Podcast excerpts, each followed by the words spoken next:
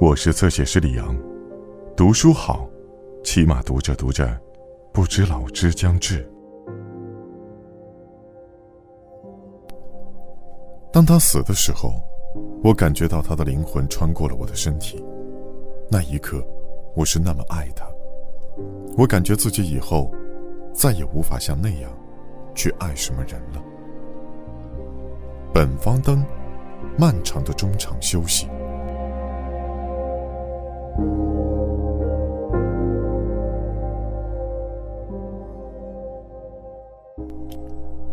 B 班到达球场时，离比赛开始还有两个小时，似乎没人知道该拿他们怎么办，于是他们就在座位上等着。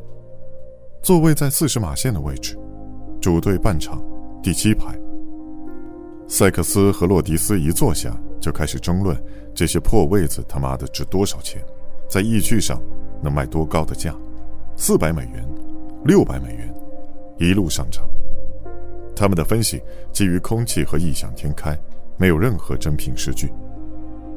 比利没有理会他们的胡说八道，他坐在靠过道的位子上，和左边的曼哥闲聊起昨晚的事，说坐在这儿，比在魁蛇基地掏耳朵里的沙子强多了。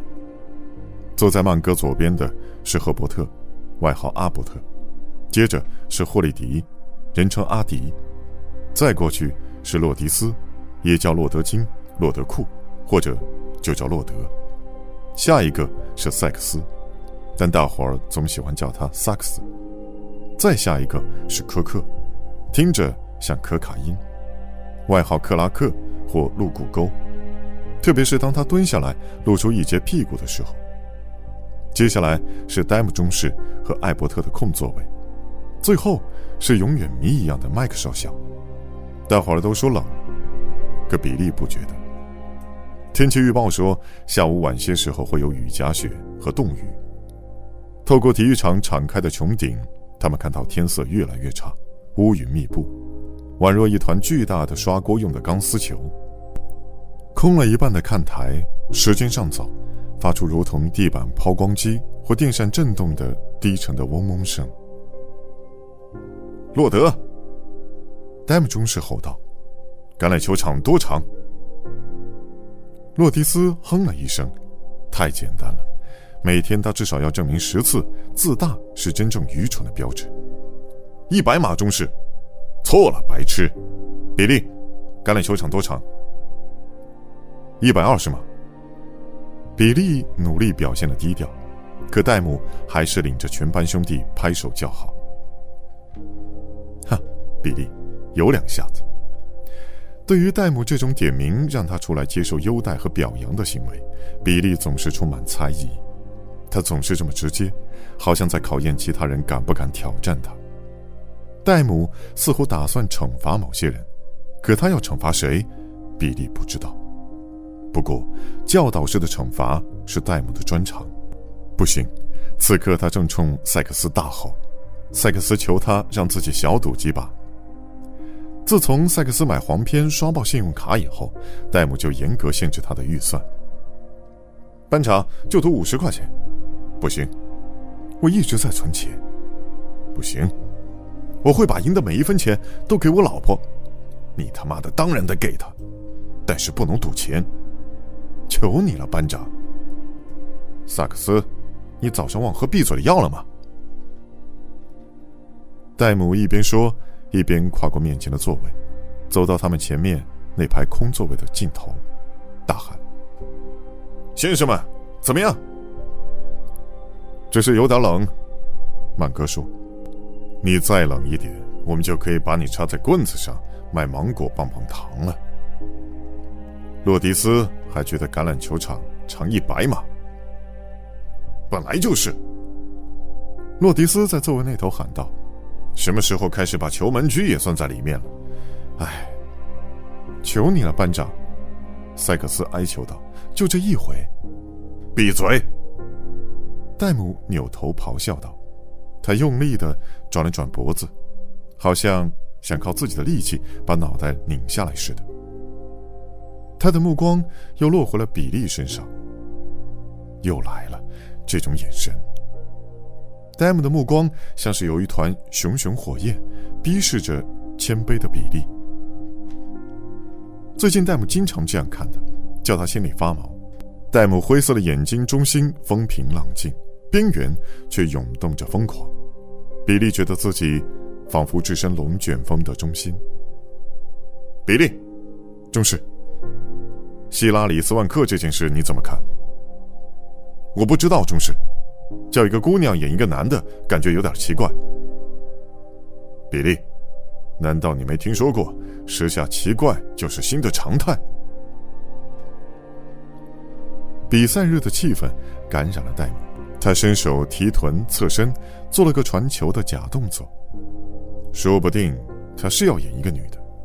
你听到艾伯特的话了？他们要把你改编成一个小妞，怎么样？后半辈子人们见到你就会说：“瞧啊，那个就是比利林恩，在那部电影里，他被改编成了一个女的。他也想演你，中士，你干吗？”戴姆皮笑肉不笑地说。我跟你说，有可能，只要他让我做几个星期的男朋友，我说不定会答应。这回戴姆真的笑了，咯咯的笑，露出聪明人调皮的天真和容易厌烦的神态。大卫·戴姆，陆军中士，二十四岁，北卡罗来纳大学辍学生。他订阅《华尔街日报》《纽约时报》《风度》《连线》《哈伯斯》《财富》和《骰子》杂志。他每本都看，此外，他每星期还要读三四本书，大多是他性感的不得了的姐姐从教堂山寄来的二手历史和政治课本。有传言说他凭借高尔夫奖学金入学，他矢口否认。有传言说他高中时是个有名的四分卫，他说不记得了。不过有一天，蝰蛇基地里冒出一颗橄榄球。戴姆或许一时间沉浸在回忆中，触发了肌肉记忆。他扔出一记六十码的螺旋弧线球，球飞过阿迪的头顶，飞进了基地的修车厂。他在阿富汗战争中获得了一枚紫星勋章和一枚铜星勋章。连队的其他中士给他起了个绰号，叫“他妈的自由党”。不过 B 班最叫人惊讶的，也是比利逐渐才发现的。是这个小分队里不止一个，而是有两个极其出色的战士，都对主流的正统观点嗤之以鼻。一天，副总统切尼来蝰蛇基地鼓舞军心，受到了戴姆和施罗姆的热烈欢迎，连特里普上尉都看出了他们赤裸裸的讽刺。哦，耶，迪克，让他们好看，狠狠揍他们。哦，好好教训那些家伙。全排的人都在偷笑，笑得要尿裤子了。最后，上尉终于看不下去，传了一张纸条给戴姆，叫他们马上他妈的说话规矩一点。不过，切尼似乎很高兴自己受到了欢迎。他站在台上，穿着里昂比恩牌的卡其布裤子，双手插在口袋里，NASA 风衣的拉链拉到了脖子下。他赞扬了蝰蛇基地的作战士气，并且给大家带来了振奋人心的作战情报。毫无疑问，他说：“根据最新情报，他说我们在战场上的指挥官，他说。”说话时，切尼的声音变得好像拨号音。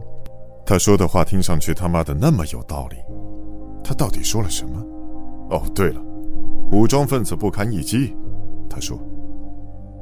艾伯特，戴姆喊道。比利觉得希拉里·斯万克很奇怪。